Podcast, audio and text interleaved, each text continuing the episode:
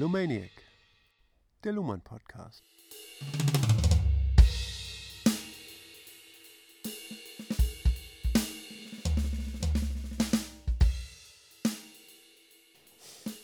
Herzlich willkommen zur 62. Folge. Hier ist Ulrike Sumpflegt. Und hier ist Joachim Feldkamp. Hallo.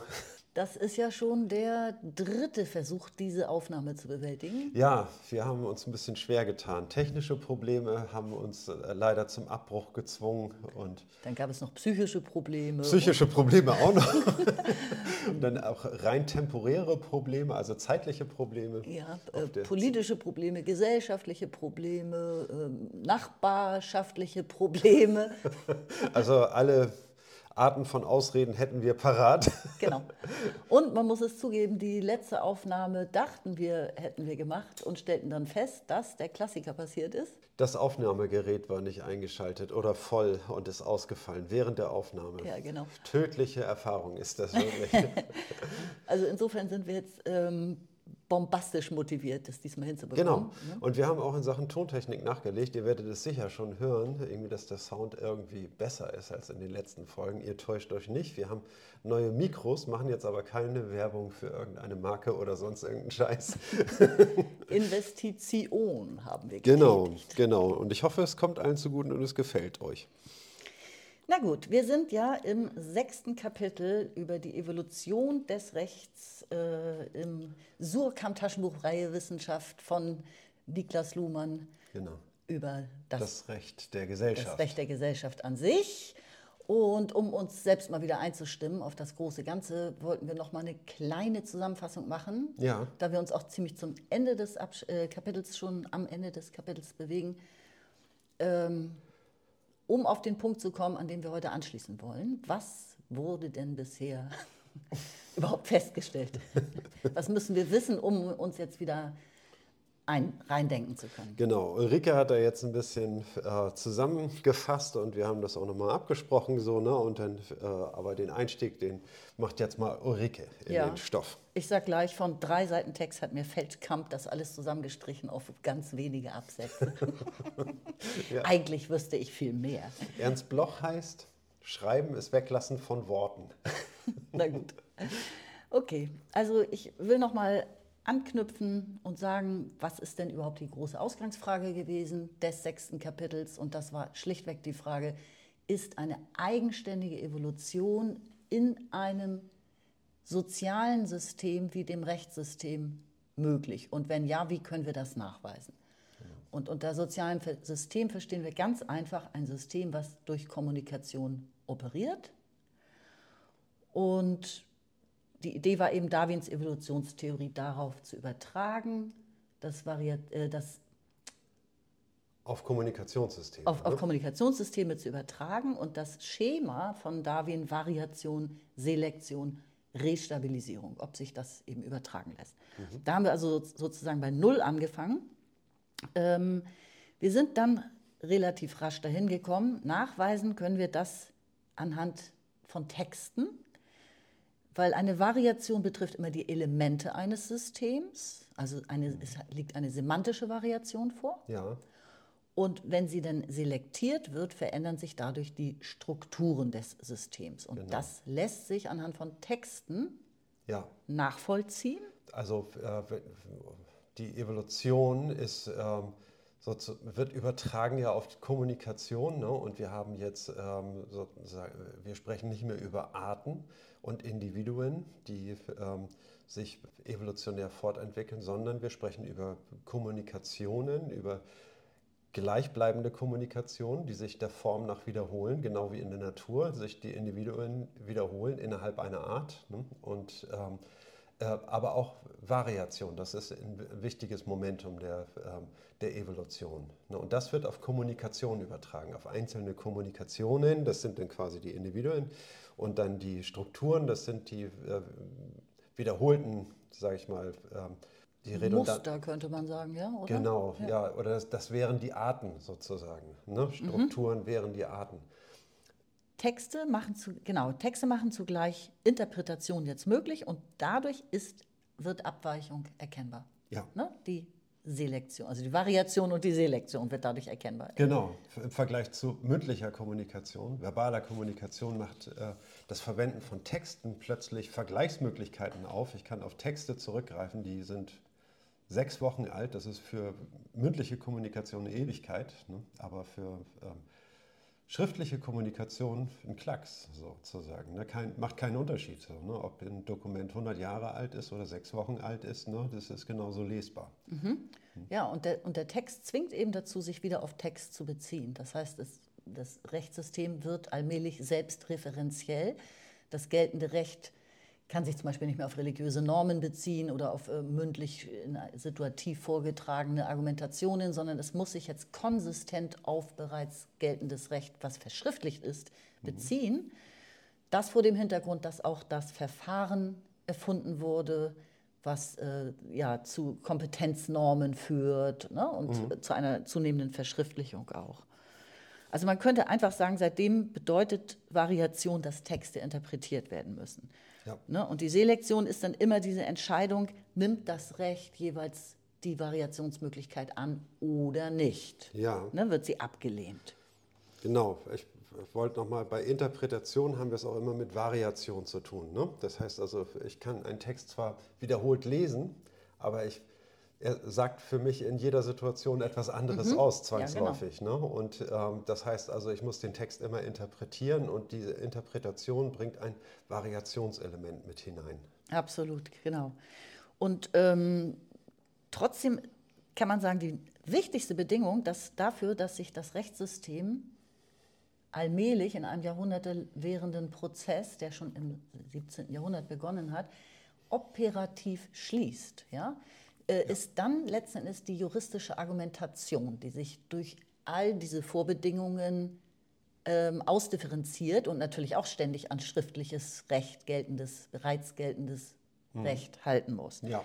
Ne, das, äh, also sie muss sich auf Logik beziehen und sie muss konsistent werden. Genau. Und operative Schließung bedeutet hier, ne, dass man es mit einem Modell zu tun hat von System und Umwelt, wobei äh, die Umwelt jetzt das System, wie soll man sagen, affiziert. Ne? Für das System ist das aber nichts weiter ein, als eine Irritation. Ne? Mhm. Ne? Das heißt also, äh, es sind jetzt keine importierbaren Informationen für das System in der Umwelt enthalten, sondern, äh, sondern das System wird irritiert und seine ähm, wie soll man sagen, sein semantischer Motor, seine Kommunikation spring, springt an und versucht diese Irritation zu verarbeiten. Aber das sind interne Prozesse, genau. die äh, inkommensurabel, nicht anschlussfähig sind mit der Umwelt. Ja, also zum Beispiel nicht an Wissenschaft oder an Liebe anschlussfähig sind oder genau. an ja, politische Debatten oder so. Ne? Genau, und das nennt man operative Geschlossenheit. Richtig, so. Und also wir sind ungefähr jetzt schon an dem Punkt, an dem wir heute weitermachen werden. Also man konnte bisher gut sehen, selbst kleine semantische Abweichungen können eine ganze Kette von Veränderungen nach sich ziehen. Ja? Also so Kettenreaktion würde man ja. heute vielleicht wirklich sagen. Ne?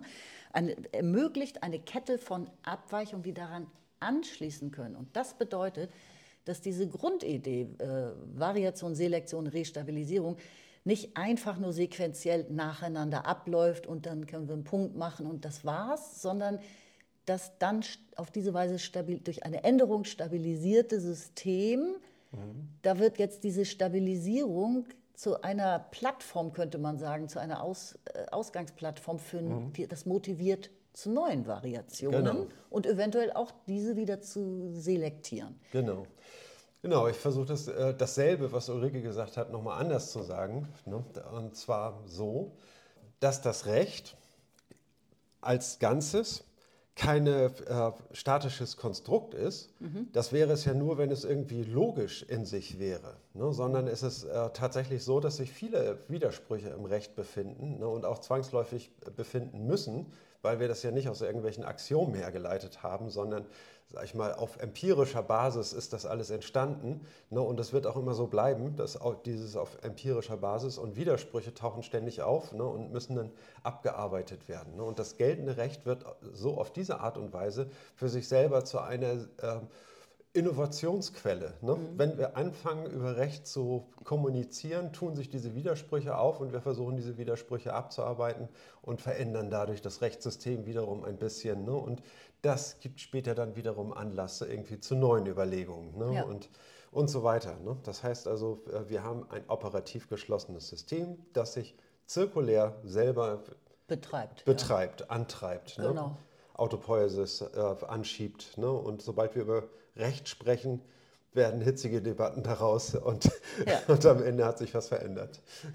Genau, und einen großen Innovation, äh, also Schub zur Innovation liefert dann das äh, politische System, was sich mhm. ja in etwa parallel zeitgleich entwickelt, ausdifferenziert hat, durch die vielen Gesetzesänderungen, die im Rahmen der Demokratisierung denn ja. stattgefunden haben. Ich also glaub, da, da, da, kommen wir jetzt, schon, ne? da, da, kommen wir jetzt heute hin. Genau. genau. Alles klar. Gut, dann fange ich an, habe die Ehre zu lesen. Mhm, okay, auf Seite 278 ungefähr die zehnte Zeile. Konkret dürften die Anlässe dieser Formveränderung von Evolution vor allem im massiven Wirksamwerden von Gesetzgebung im 19. und 20. Jahrhundert zu suchen sein.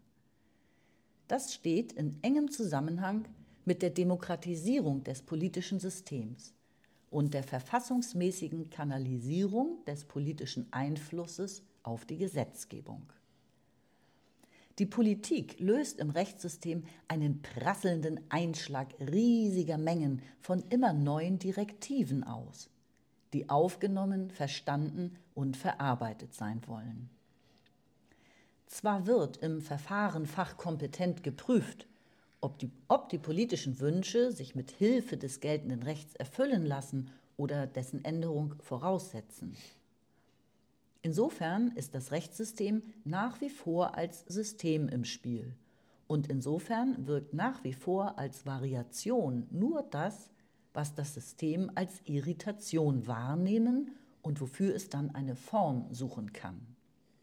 Aber der Variationsmechanismus selbst hat sich geändert. Das sogenannte Rauschen der Politik wird zu einem weiteren, heute wohl schon vorherrschenden Variationsanlass. Es sind nicht mehr nur aufgetretene Konflikte, die das Recht variieren und gegebenenfalls Anlass geben, neue Regeln zu bevorzugen, sondern die Politik verfolgt eigene Ziele und schafft dadurch erst die Differenzen, die gegebenenfalls zum Konflikt werden können. Wenn ein Staat verlangt, dass bei der Einreise bestimmte Formulare ausgefüllt und, wie in den USA, Fragen nach der eigenen Rasse beantwortet werden, ist das nicht die Lösung eines Konfliktes, sondern die Schaffung einer ungünstigen Position für den, der es in dieser Frage zu einem Konflikt kommen lassen will. Ohne die Norm gäbe es gar keinen Konflikt. Der Variationsmechanismus des Rechts wird durch selbst erzeugte Konflikte zirkulär aufgeheizt. Und die Norm selbst gibt schon an, wie der Konflikt zu lösen ist. Zitat Ende. Ja, also äh, wir sprechen jetzt über einen ähm, Abschnitt der Evolution, der ganz typisch verläuft, der eigentlich ganz ähnlich verlaufen würde in allen ähm, Rechtssystemen nehme ich mal an, die Ähnliches durchmachen. Und zwar ähm, die Loslösung von, ähm, von einem Rechtsdogmatismus hin zu einer, ähm, zu einer Rechtsphilosophie, die, ähm, die auf einer demokratischen Gesetzgebung beruht und die Interessen, sage ich mal, die in der Gesellschaft vertreten werden, einfließen lässt in das, in das Rechtssystem und daraus Gesetze macht. Ne? Das heißt also, es wird man trennt sich jetzt von den äh, Geltungsquellen, von alten Geltungsquellen, die in der Natur oder in Gott äh, fundiert sind und, mhm. und hin zu, einer, äh, zu einem Rechtssystem, was auf, ähm, auf den Interessen, die in der Gesellschaft vorherrschen, beruht. Ne? Und das ist die einzige Rechtsquelle. Ne? Das, ja. Das heißt also der Volk, äh, das Volk. Wird, der Volk. Ja, das und in diesem Zusammenhang hat sich äh, im Rechtssystem Folgendes geändert. Und zwar im 19. und 20. Jahrhundert ne, setzt die Industrialisierung ein. Ne? Also, oder die Industrialisierung, die hat schon im 18. Jahrhundert eingesetzt, ne? aber richtig. Auswirkungen hat es im, äh, vor allen Dingen im 19. und im 20. Jahrhundert gehabt und hat äh, da ein Niveau erreicht, irgendwie die, äh, was ungeheuerlich ist. Und das ist eben auch begleitet von, äh, nicht nur von, ähm, wie soll man sagen, wissenschaftlicher und technischer Innovation, sondern das Ganze wird eben auch begleitet von einer gesellschaftlichen Evolution, die sich in Politik und in, im Rechtssystem auch widerspiegelt. Ne?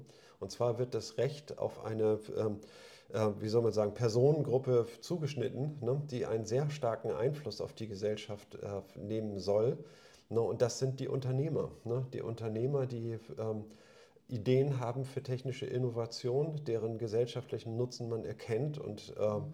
und insofern unterstützt. So. Und ähm, daraus entwickelt sich dann ja der Kapitalismus ne? und ähm, aus technischer Innovation wird, sage ich mal, ein etwas ganz anderes. Ne? Aber gut, äh, das steht jetzt auf einem anderen Blatt Papier. Auf jeden Fall haben wir es im Rechtssystem damit zu tun, dass das äh, dass das Recht bombardiert wird mit neuen Direktiven, neuen Vorschriften, dieses und jenes soll jetzt so sein. und dieses Gleichgewicht, was, äh, äh, was das Recht immer gesucht hat, diese Konstanz, ne? gleiche Fälle gleich, sind gleich zu beurteilen, mhm. wird, durch, ähm, wird durch diese ständigen neuen Regelungen stark bombardiert. Ne? Wie hat das Rechtssystem das überlebt? Ja, also ich glaube, hier muss man auch nochmal darauf hinweisen, auf die grundsätzlich unterschiedliche Operationsweise von Recht und Politik. Das äh, politische System ist ein Zwecksystem, das setzt sich Ziele und Zwecke, also Zwecke und Ziele, wie sie die Zwecke im Grunde äh, erfüllen möchte. Mhm. Und äh, operiert eben nicht ähm, mit Konditionalprogramm wie das, mm, ähm, wie ja. das äh, Rechtssystem, ne, mit Wenn-Dann-Bedingungen. Wenn der Fall gleich ist, dann wird er gleich behandelt. Wenn er ungleich ist, dann wird er ungleich behandelt. Und muss das politische System, die Gesetzgebung muss nicht so konsistent sein wie die Rechtsprechung. Ja. Und da stoßen im Grunde jetzt zwei völlig verschiedene Operationsweisen aufeinander. Das politische System vermurkstes, könnte man sagen. Und jetzt kommt das Rechtssystem und muss konsistent urteilen. so könnte man es sagen. Also vermurksen, also ich würde mal sagen, irgendwie, ja, es bombardiert das Rechtssystem halt ja. mit neuen Anforderungen. Ja. So, ne? Und das Rechtssystem, wie nimmt ähm, das Rechtssystem das auf? Ne? Und zwar in einer Art und Weise, die in der, in der Rechtsdogmatik gewisserweise schon eingespielt war, nur sehr viel seltener sage ich mal, äh, zu ernsthaften Konflikten geführt hat. Ne? Aber äh, die anbrechende moderne Gesellschaft löst, äh, kann dieses Problem lösen, indem sie sich selber die Möglichkeit zu mehr Variation einräumt ne? ja. und äh, die Möglichkeit, Rechte zu ändern ne? und das akzeptiert ne? und dann aber eben auch einen Fokus darauf hat, wie sich das auswirkt und sich ähm, vorbehält, irgendwie Änderungen auch wieder rückgängig zu machen mhm. und ähm, und so vorzugehen, mit einem sehr viel dynamischeren ähm, äh, Operationsweise, ja. Mit einer sehr viel dynamischen Operationsweise. Ne? Das führt natürlich zu starken Abweichungen zwischen den Gerichten und überhaupt in der, äh, wie soll man sagen, das führt zu einem inhomogenen Feld der Rechtskommunikation. Ja, ne? du spoilerst ein bisschen, ne? Ja, also durch, okay. durchgehende, konsistent, durchgehend konsistente Rechtspraxis wird weniger möglich. So, ne? Okay, ja. ja also mhm. mehr Varianz. Genau. Richtig. Aber ich meine, es ist ja der, die, die richtige Interpretation und die richtige Überleitung. Ne? Mhm. Also der prasselnde Einschlag, wie Luhmann hier formuliert, durch immer mehr Gesetzgebung, die Konsequenzen hat und die auch angezweifelt wird oder zu, die zu Klagen führt, ähm, kann ja nur so beantwortet werden. Ne? Mhm. Durch noch weitere Spezialisierung, Ausdifferenzierung, mehr Varianz. Also äh, ja. es müssen Auswege geschaffen werden, wie man diese Komplexität jetzt mhm. rechtskonform behandeln kann. Wie man das bewältigen kann. Bewältigen ja. kann.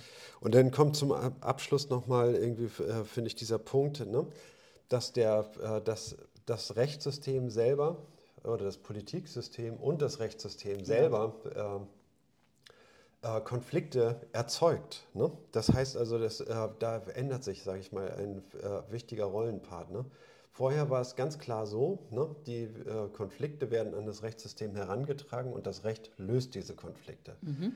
Dass das Rechtssystem als Konfliktgeber auftritt, ja. ne, ist äh, ein völlig neues Phänomen. Ja. Ne?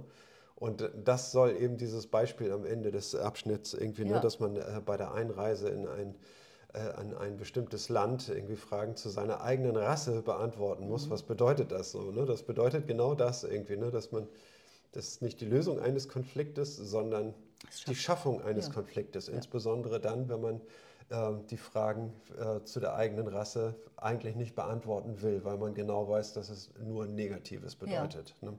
Also der, die Politik setzt hier eine neue Norm durch eine Gesetzgebung. Mhm. Ähm, Luhmann hat hier ja offen gelassen, hier, hier, steht nur, ohne die Norm gäbe es keinen Konflikt. Ne? Mhm. Ähm, er hat ja so ein bisschen offen gelassen, ob er je, jeweils damit politische oder auch äh, rechtliche Normen meint. Also äh, in diesem Fall würde ich sagen, ohne die politische Norm.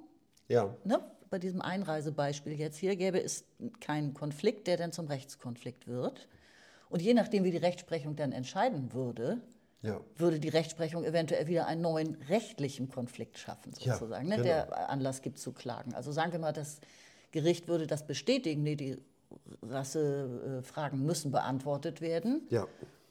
Dann hätte das Rechtssystem wiederum eine Norm, eine bisher politische Norm bestätigt, die wieder Anlass zu Klage geben könnte. Ja, genau, genau. Also es ist eine ähm, wenn der Gesetzgeber das verlangt, ne, eine Angabe dazu, dann macht das einen Unterschied und an diesem Unterschied kann man verschiedene Verhaltensweisen, also normative äh, Verhaltenserwartungen ja. anknüpfen, verschiedene. Ne.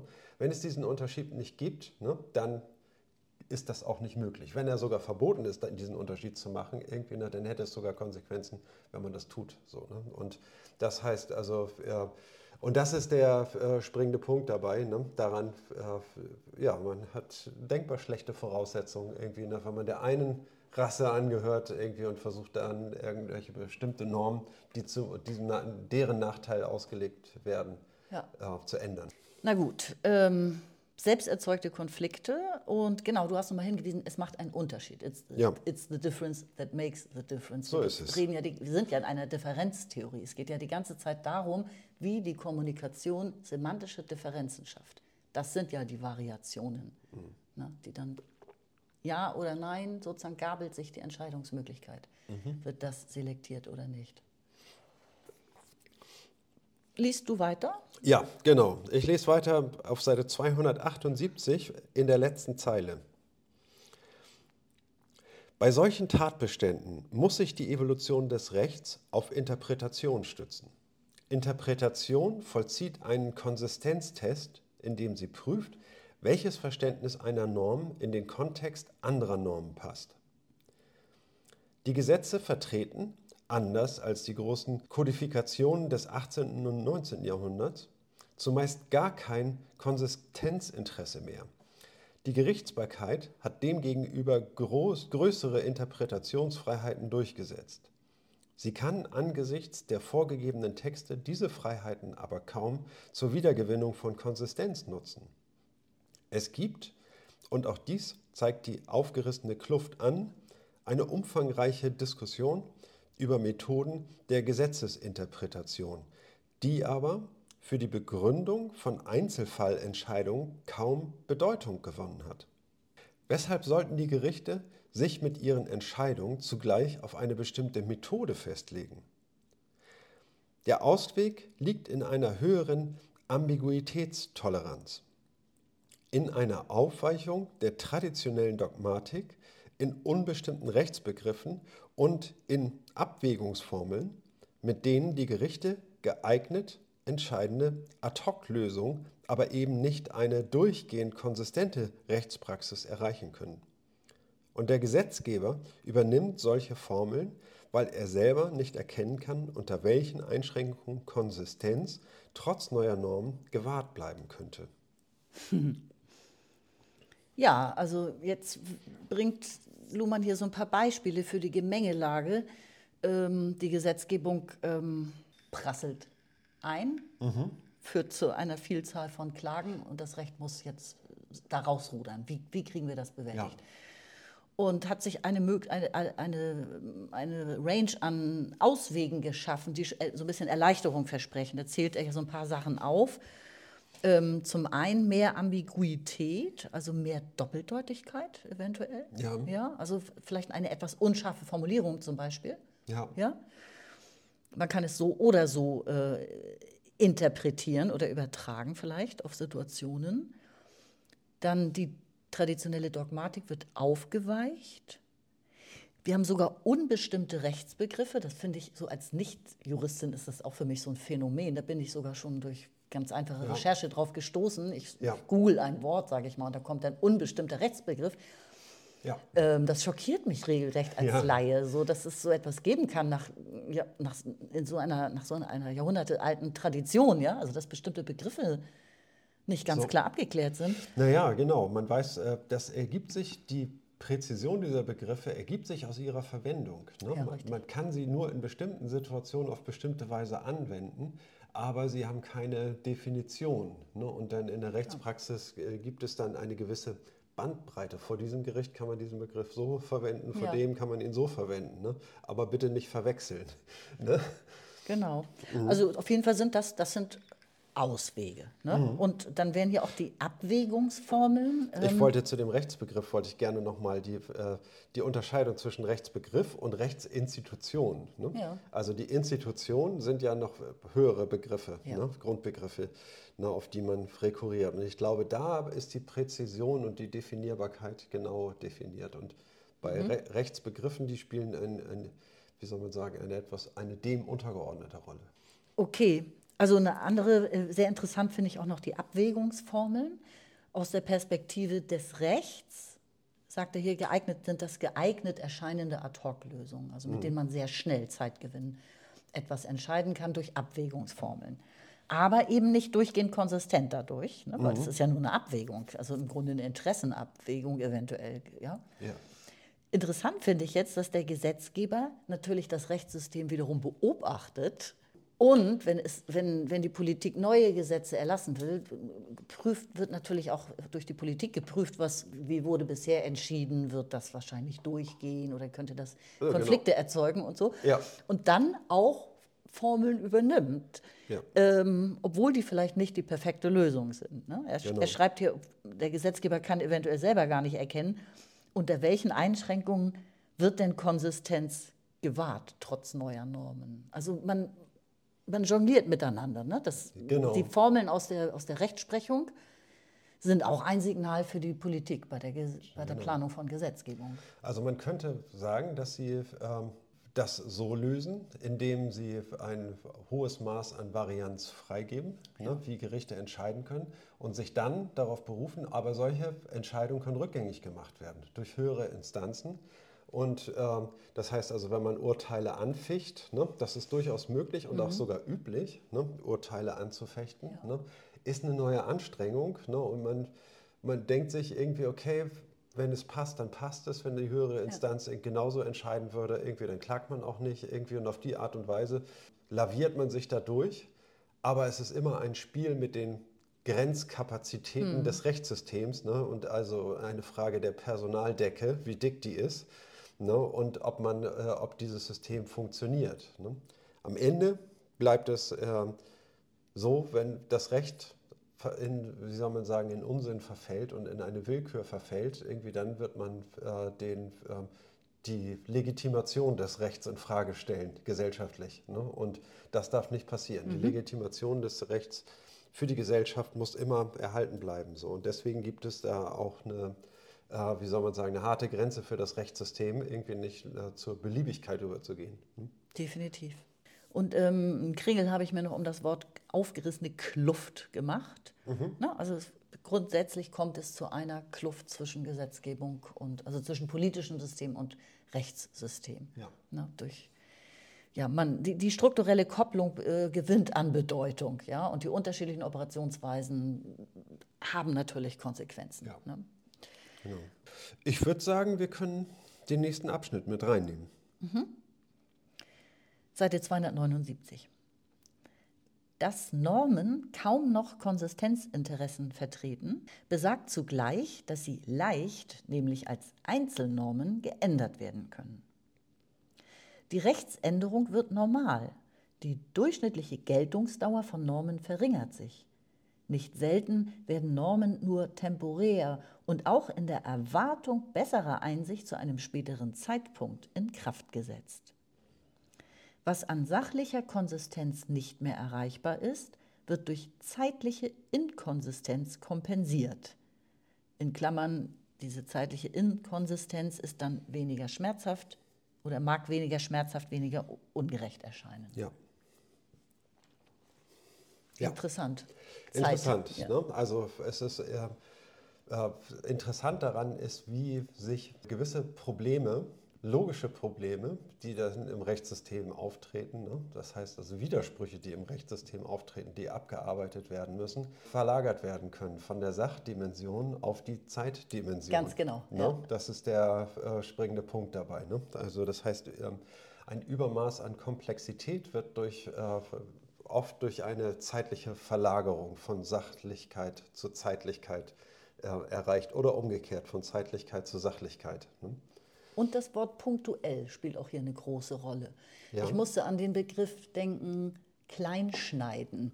Ja. Ne? Also oder Salamitaktik, es gibt tausend Begrifflichkeiten, ja. ne? aber eben auch, äh, du bist ja Programmierer, also ja. User Stories kleinschneiden. Mhm. Ja? Also wenn ein Arbeitspaket äh, gar nicht zu bewältigen ist, weil es einen erschlagen würde, man hat jetzt für drei Monate Arbeit sozusagen. Ja. Kleinschneiden, kleinschneiden. Also mach kleine, äh, verwirklichbare Arbeitspakete daraus, die irgendwie erfassbar sind. So. Ja.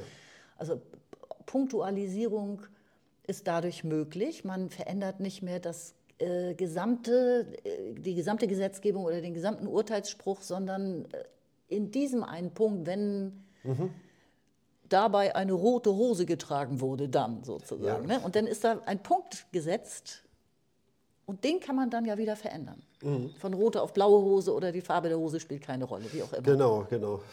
Ja, in vielen, also auch in diesem Sprichwort, äh, tausend Lügen machen eine Wahrheit, ne? ist das auch enthalten. Ne? Man muss eine Lüge nur oft genug wiederholen, mhm. ne? bis sie zur Wahrheit wird. Ne? Und das ist eine, äh, auch eine Verlagerung einer sachlichen Problematik. Ne? Das Sachliche ist das Wahre und das Logische und wie es zusammengehört. Ne?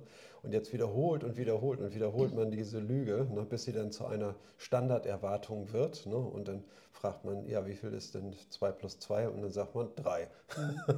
ne? weil, man, weil man glaubt, dass das die richtige Antwort mhm. ist. Ne? Die dann, ne? Und genauso äh, ist hier eine Zeit- und Sach- die Verquickung von Zeit- und Sachdimensionen zu ja. sehen. Ne? Und ja, auch der Begriff Einzelnorm, ne? also punktuell Einzelnorm. Also ja. die Norm wird klein äh, geschnitten sozusagen in viele Punkt, Einzelpunkte. Dadurch sind, entstehen Einzelnormen, die sind viel kleiner, anfassbarer und können leichter, schneller geändert werden. Und es verändert sogar die Erwartung dann, ne? dass man schon davon ausgeht, wenn man jetzt sich so behilft, könnte man, glaube ich, sagen, ja. dass man sagt, na, das versuchen wir jetzt mal, das kann man ja sonst relativ leicht wieder ändern. Mhm. Dazu hatte Herr Ladeur auch eine bestimmte Meinung. Ja, das, das lese ich mal vor, was der Herr Ladeur dazu sagen wollte.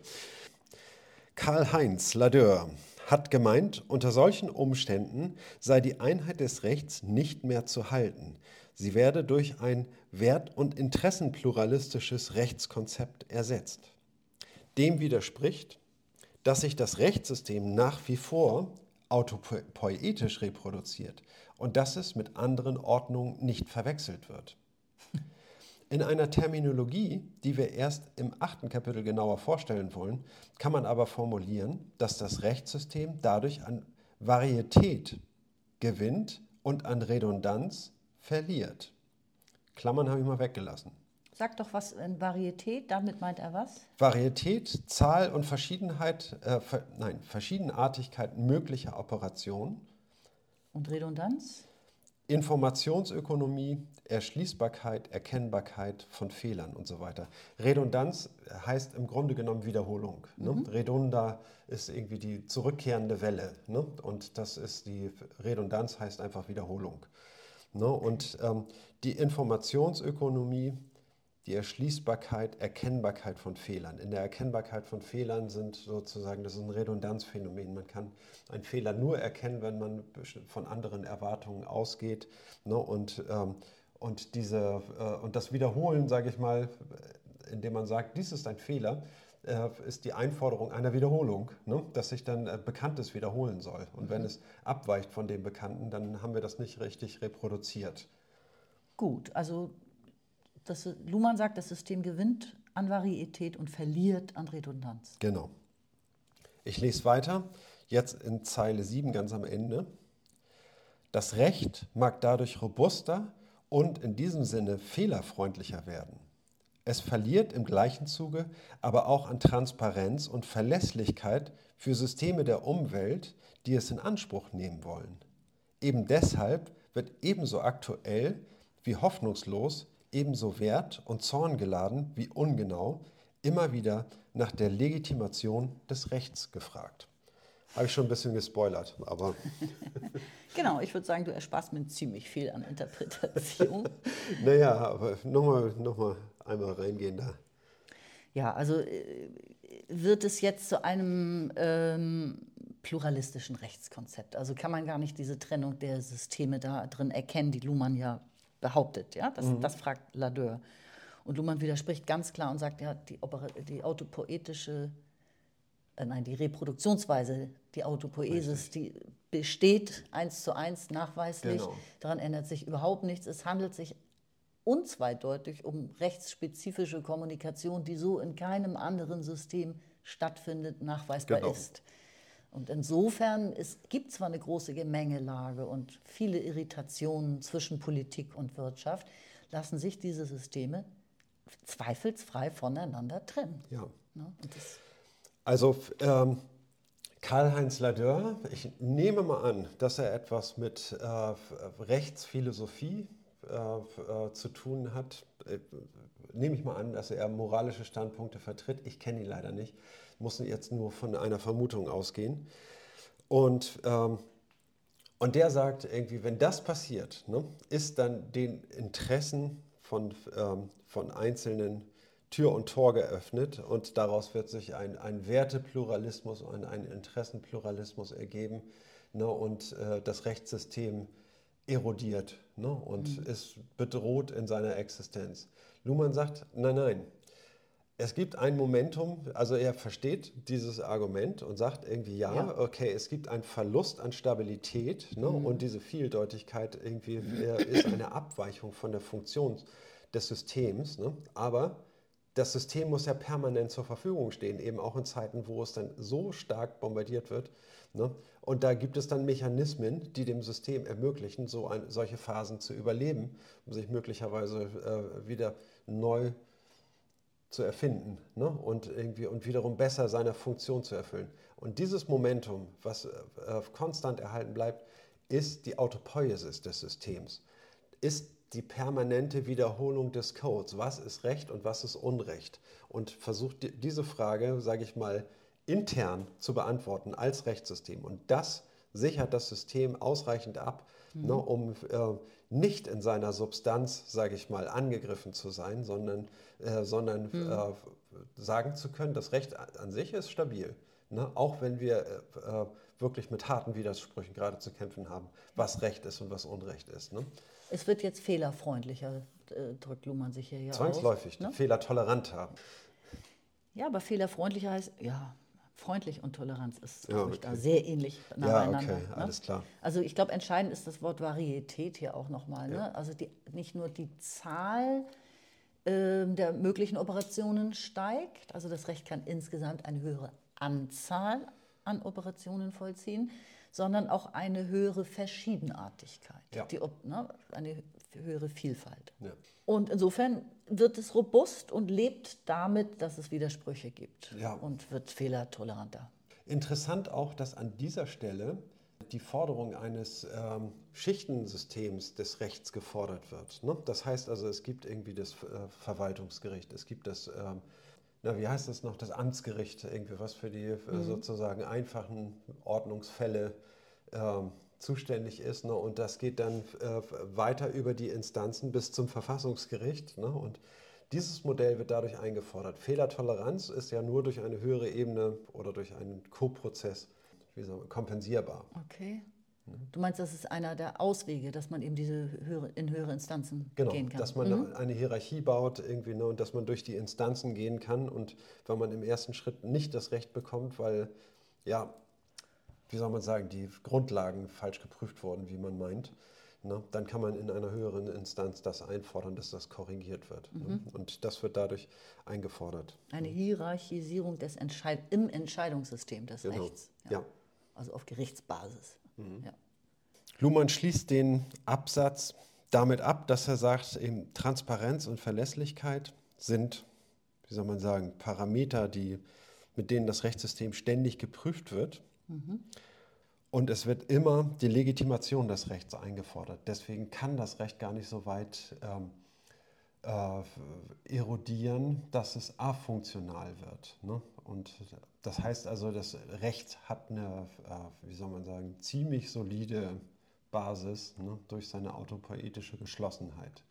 Gut, aber diese Zweifel gibt es eben durch, weil die, die weil die Menschen da auch nicht durchsteigen. Ne? Genau. Ne? Durch die Komplexität und die hochgradige Spezialisierung. Genau.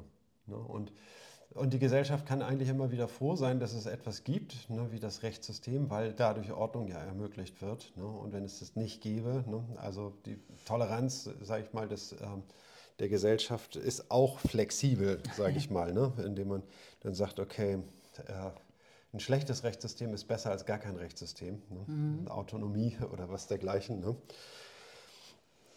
Okay, aber ja, ich würde ja. mal sagen, dann können wir zum letzten Abschnitt übergehen. Ne? Ja, genau, der ist noch ein bisschen länger, aber mh. Seite 280. Als Resultat dieser Evolution gibt es für das Rechtssystem, Moralphilosophen mögen darüber anders urteilen, nur noch positives Recht. Das heißt, nur noch Recht, das vom Rechtssystem selbst durch Verfügung über das Symbol der Rechtsgeltung in Geltung gesetzt ist.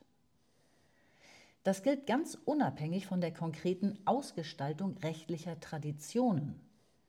Es gilt für das kontinentale Zivilrecht ebenso wie, für das englische Common Law. Und es gilt auch unabhängig von dem Ausmaß in dem der Gesetzgeber tätig wird, um neues Recht zu schaffen oder altes zu kodifizieren. Es zeigt sich im Common Law zum Beispiel an der Festigung der Präzedentienbindung im 19. Jahrhundert. Also auch dort, wo der von Bentham und Austin empfohlene Gesetzespositivismus sich nicht durchsetzen kann. Es ist unbestritten, dass das geltende Recht nicht als logisch geschlossenes System begriffen werden kann. Denn kein logisches System kann seine eigene Widerspruchsfreiheit begründen. Aber die Antwort auf dieses Unvollständigkeitsproblem liegt nicht in einer externen Geltungsgarantie, sondern in der laufenden Produktion von Rechtstexten, an denen jeweils erkennbar ist, was als Recht gilt und was nicht. Und die sogenannte Vernunft des Systems liegt dann nicht in der durch Prinzipien gesicherten Gutheit, sondern das ist böse. in der in jeder Situation sich stellenden Frage, ob das geltende Recht in den zum Problem gewordenen Hinsichten geändert werden soll oder nicht. Die Rechtsgeltung beruht demnach nicht auf Einheit, sondern im Gegenteil auf Differenz. Sie ist nicht zu sehen, nicht zu finden, in Anführungszeichen, sondern die Rechtsgeltung liegt in der laufenden Reproduktion. Mhm. Okay. Abschnitt Ende. Abschnitt Ende. Super Ende, wie ich auch finde. Also mhm. ich meine, das macht echt. Also ich glaube, wenn man den Problemaufriss, die ersten zwei, drei Absätze liest und diesen Schluss irgendwie, dann hat man das, äh, das Problem voll erfasst, um das es hier geht. So, ne? Ja, dann sag doch mal. Naja, wie sichert sich das Rechtssystem ab? Ne? Und da sagte Luhmann, ja, durch das Symbol des Rechts. Mhm. Was ist das Symbol des Rechts? Irgendwie? Ja, das ist ja äh, die Gerechtigkeit. Ne? Oh, da hätte ich jetzt aber auf Geltung. Äh, ja. Die Geltung ist doch auch das Symbol des Rechts. Ja, aber die Geltung nur im Hinblick darauf, dass sie mit Gerechtigkeit in Verbindung gebracht wird. Also, das wohl schon, aber ich denke ja. mal, das Symbol ist ja, dass das Recht gilt. Dass es gilt. No, dass es gilt und das heißt, dass es gleiche Fälle gleich behandeln kann und ungleiche Fälle ungleich mhm. behandelt. Das heißt, dass das Recht gilt, ne, wenn mhm. wir uns darauf einigen können. Ne? Ja, okay. Und, dann, äh, und das uneingesehen der Person, ne, dann ist schon mal so eine Gleichheit gegeben. Ne? Mhm. Und dann gibt es eben noch weitergehende Fragen nach der Gerechtigkeit. Ne? ob es, äh, ja, und man kann diesen Begriff der Gerechtigkeit weit auslegen, wird dazu keine Einigung kommen. Ne? Auf jeden Fall ähm, ist die Rechtsgeltung äh, an das Rechtssystem gekoppelt, mhm. solange die Autopoiesis des Systems läuft. Das will Luhmann sagen. Solange die Autopoiesis des Systems läuft, ist die symbolische Geltung des Rechts äh, sichergestellt. Ne? Ja, und zwar völlig unabhängig davon, was für eine Rechtstradition es bisher gab. Das gilt halt für das Rechtssystem universell. Genau. Ne? Unabhängig davon, ob es jetzt äh, Common Law handelt oder kontinentales Zivilrecht. Also das, das, Recht wird abgekoppelt, ja, von einer gewissen Logik. Ne? Und äh, es wird abgekoppelt von mhm. Geltungsquellen, äußeren äh, Geltungsquellen. Und es wird in das positive Recht verlagert, in dem, äh, ja, was heißt das? Es wird konsequent in das positive Recht verlagert. Man muss über alles reden, man muss alles hinterfragen. Ne, es gibt sozusagen nicht den, den Ursprung und den, den Urquell des Rechts, sondern es gibt nur Kommunikation. Ne? Das ist der, äh, der springende Punkt. Ne? Die Kommunikation äh, leitet das Rechtssystem. Es ist eine Autopoiesis. Die Kommunikation betreibt eine eigene Autopoiesis, die in der Autopoiesis des Rechtssystems sich aber auch reproduziert. Ja, und durch Selbstreferenz. Das ist ja gerade der Unterschied. Es ist nicht logisch geschlossen, sondern operativ geschlossen. Ja. Und wie verlaufen diese Operationen? Ja, durch Selbstreferenz. Genau. Durch laufenden Selbstbezug in der Kommunikation auf wiederum geltendes Recht. Genau. Ne? ne? Das, das so ist die reproduziert sich die Geltung. Ja. Nicht in, in, der Berufung auf Gott, sondern indem man sich ständig durch Rechtstexte gegenseitig versichert, ja. das ist das geltende Recht. Ja. Ne? Und dann darauf kann ich mich berufen vor Gericht und so weiter. Und, dann, äh, und so, sage ich mal, funktioniert das Rechtssystem. Und so produziert es eben seine Geltung, indem es ständig Texte produziert, Urteile ja. produziert. Und darüber erfahre ich, was ich vor Gericht anbringen kann und darüber erfahre ich, wie ich zu meinem Recht komme. Ne, ja. Das Recht ist eine gigantische Kommunikationsblase. Genau, man sagen. genau, so ist es. Ja. Selbstreferenz. Der eine bezieht sich auf den anderen. Ja, genau. Das ist so ein Haufen. Genau. Ne, da muss ich auch immer lachen, wenn ich äh, von Kommunikationsbubbles höre und dass das ja irgendwie ja. negativ sei. Irgendwie. Ja, alles meine, ist eine Bubble. Alles. Es ist alles eine Bubble. Jedes also soziale System ist eine Bubble. Genau, ne, und deswegen ist da überhaupt nichts Negatives dran zu finden. Also, Man geht immer davon aus, wir, wir, würden nicht so operieren ja. und oh Gott, oh Gott, da gibt es eine Bubble. Ne? Die mhm. beziehen sich ja der eine auf den anderen. Mhm. Dabei ist das eine total grundlegende Operationsweise aller sozialen ja. Systeme. Ne? Ja, wobei man jetzt allerdings sagen muss, dass das Rechtssystem eine Master-Bubble ist sozusagen. Also eine Bubble, die äh, irgendwie, sage ich mal, schon, schon von sehr hoher formaler Ausdifferenziertheit, ne? die dann so stark ist, dass sie auch nicht mal eben so geändert werden kann. So, ne? Da ist dann einiges für nötig, um das Rechtssystem, sage ich mal, in seinen Grundfesten zu erschüttern. Da ist einiges an Arbeit nötig. Mhm. Mhm. Genau, und das leitet ja auch zu seinem Schlusssatz über. Jetzt geht es nämlich in Richtung Differenz. Wir sind ja grundlegend in einer Differenztheorie. Man kann das ja. gar nicht oft genug sagen. Wenn diese Einheit des Rechts gesucht wird, dann beruht es eben nicht auf das Rechtssystem oder ein funktional geschlossenes System beruht eben gerade nicht auf Einheit, sondern dadurch, dass es eine Differenz überhaupt erst aufmacht, Richtig. indem nämlich in der Kommunikation eine Differenz in die Welt gesetzt genau. wird, in die Gesellschaft hineingesetzt wird. Plötzlich handelt es sich um eine rein juristische, rein rechtliche Kommunikation. Und ja. das ist die Differenz, die das, auf der das Rechtssystem überhaupt beruht. Ja. Sonst könnte es gar nicht entstehen. Es, es genau. lebt von dieser Differenz. Ja, indem es diese Differenz aufmacht. Das ist quasi für ein. Die Kommunikation funktioniert ja immer so, indem man etwas anbietet, eine Mitteilung, ne? und dann diese Mitteilung in eine Information umgewandelt wird. Ne? Und das heißt also, es wird eine Differenz gemacht und aus dieser Differenz, sag ich mal, ist ein gedanklicher Sprung. Ne? Der macht den Unterschied aus. Ne? Mhm. Ne? Und wenn man diesen Sprung genommen hat, dann hat man eine Information gewonnen. Ne? Wenn man den äh, ja, Mitteilung und Information, was ist der Unterschied irgendwie? Ne? Mitteilung ist, kann ich wiederholen. Eine Mitteilung kann ich beliebig oft wiederholen ja. ne? und es bleibt immer diese Mitteilung. Eine Information kann man nicht wiederholen. Ne? Wenn man eine, einen Witz erzählt, dann sage ich mal, ist der Witz die Mitteilung. Ne?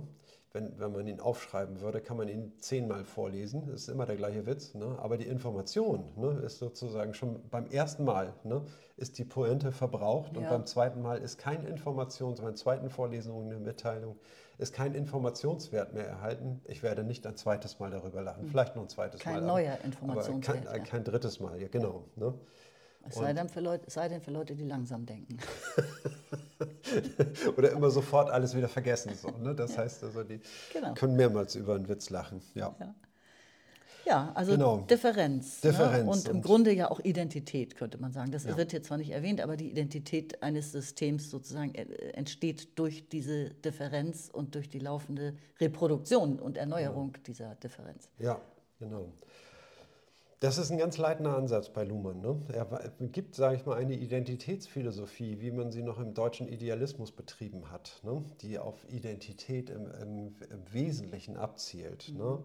Hat Luhmann das umgestellt und hat gesagt, die Differenz mhm. ist das Maßgebliche. Ne? Schafft erst die Identität, erst durch Differenz. Ne? Ja, die Differenz ist äh, der Motor. Ne? Und also es geht bei der Dialektik sozusagen nicht um die Synthese, sondern es geht die ganze Zeit um These und Antithese. Mhm. Ne, und das ist das Wesentliche. Und ähm, so funktioniert Kommunikation, indem man permanent Differenzen aufmacht. Und es geht um die Kunst der Differenz und nicht um die, ähm, ja, und die Einheit ne, ist, eine, ist immer eine verbrüchliche. Ne, sie erscheint, sage ich mal, punktuell, ist aber sofort mit der nächsten Differenz wieder verschwunden. So, ne? Und wenn man die äh, Kommunikation, sage ich mal, lenken will, wenn man die Kommunikation nachhaltig beeinflussen will, dann geht es immer nur darum, welche Differenzen man aufmacht. Mhm. Ne? Und man muss in Differenzen denken, nicht in der Einheit, ne? weil die Einheit gleich wieder verloren geht. Ganz genau. Ja, ich würde sagen, das war der schöne dritte Abschnitt. Ja. Wir haben, glaube ich, noch drei relativ kurze vor uns in diesem Kapitel über die Evolution. Genau, die sind, die sind aber kurz und knackig und dann, und dann gehen wir über ins nächste Kapitel. Danach geht es über zu den Gerichten. Ja. Zu der Bedeutung des Gerichtssystems. Ja. Dann hoffen wir mal, dass ähm, die neuen Mikros funktioniert haben. Ja, ich hoffe, dass ihr uns besser verstanden habt.